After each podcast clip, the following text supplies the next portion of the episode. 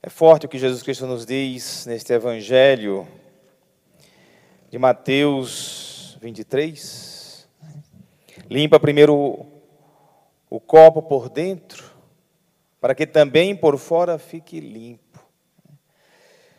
A dimensão interior da vida é o que move a existência das pessoas, da gente.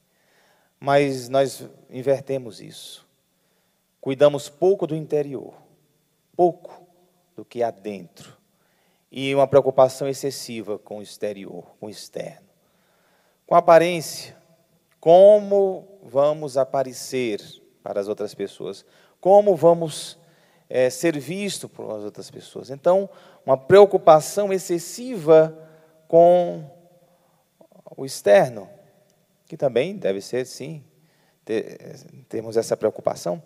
Mas o que realmente move uma pessoa para o bem, para a vida, para a felicidade, é o nosso interior.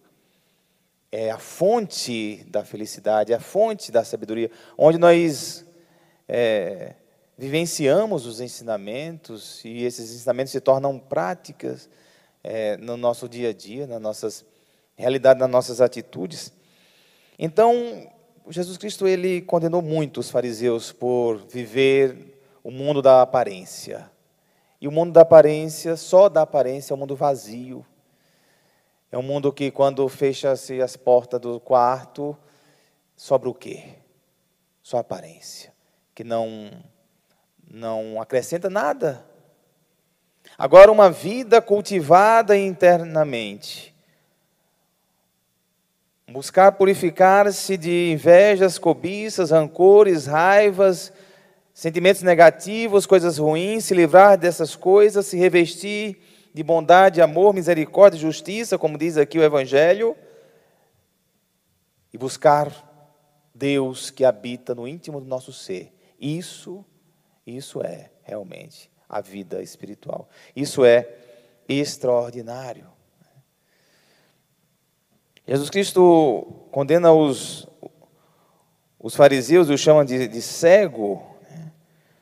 porque eles são capazes de ficar em busca de coisas pequenas, como ele diz aqui: vós filtrais o mosquito, mas engolis o camelo. Estão sempre meticulosos, né?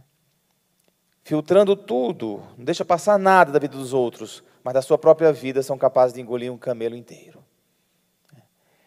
E aí, quando eu digo para vocês que é necessário a gente inverter essa ordem de cuidado, nosso cuidado primeiro é com o interior.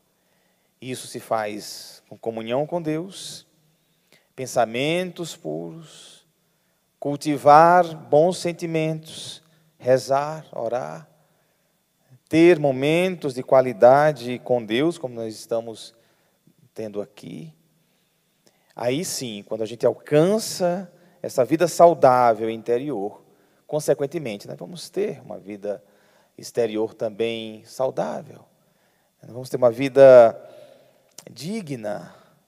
Agora, quando é o inverso, esse cuidado com o externo, exageradamente, chega uma hora que a casa cai, chega uma hora que não se sustenta por muito tempo imagens, aparências, que precisa sempre de status de coisas exteriores para se manter.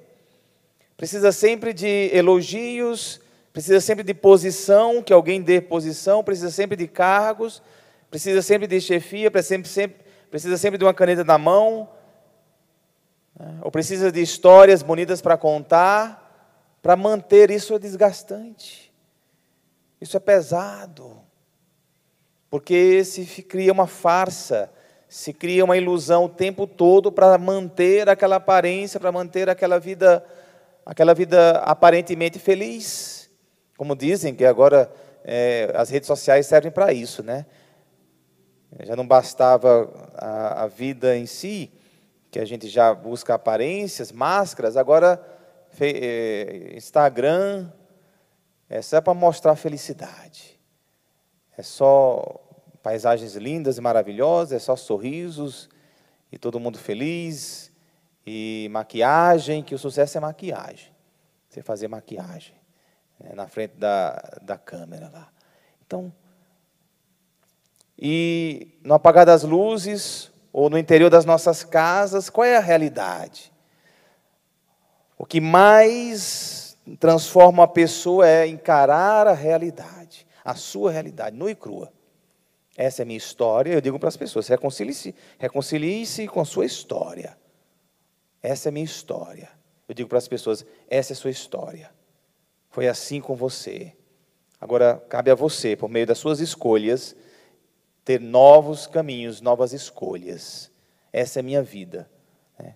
Assim sou eu. Quando, quando se chega nesse, nesse ponto da verdade de si mesmo, esse é o primeiro passo da conversão. Esse é o primeiro passo da transformação. E no mundo dos negócios, no mundo do, do, do, do empreendedorismo, das empresas, como é fácil alimentar é, aparências, como é fácil é, viver dessa aparência e uma hora a casa cai, ou o vazio toma conta da vida. É, da vida. Quando se busca autenticidade, as pessoas hoje estão em busca de autenticidade, pessoas autênticas, histórias verdadeiras. As pessoas se conectam com histórias verdadeiras, que a pessoa sente que tem a ver com a vida dela também. Então, bons empreendedores são aqueles capazes de contar suas histórias verdadeiras e ajudar as pessoas com a realidade e não e jamais com a fantasia. Jamais, vocês já perceberam que né, são sempre das palestras motivacionais, os exemplos, as pessoas mais seguidas são aquelas que realmente encaram sua vida, sua história e contam a sua narrativa como ela é, sem disfarces. Né? E aí, né, quando a pessoa, né, isso para aqueles que queiram contar, mas mesmo para você mesmo assumir uma vida autêntica, uma vida em Deus, uma vida transformada. É isso que a gente faz, para não sermos é, chamados assim como Jesus Cristo chamou os fariseus, guias cegos, fariseu cego, hipócritas, é, estão super limpos por fora, mas por dentro uma podridão. Como Jesus Cristo diz em outro, em outro evangelho, os fariseus são como sepulcros caiados sepulcros caiados, pintados por fora, bonitos por fora, mas dentro tem um cadáver apodrecido.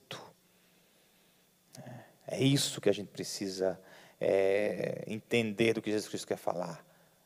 Temos que ter dentro uma realmente um, uma pessoa vivaz, buscar o nosso eu interior capaz de refletir Deus.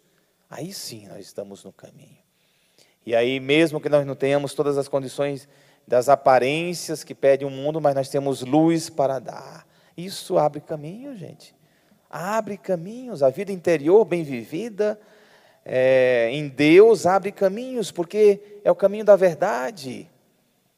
Assim a gente consegue é, se conectar com as pessoas por meio da verdade e abandonamos a superficialidade.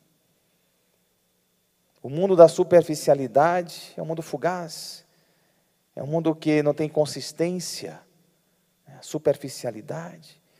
E às vezes a gente hoje percebe superficialidade em, em falas, em comportamentos.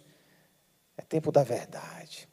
É tempo de superarmos a incoerência entre o falar, o discurso e o fazer, superar essa incoerência.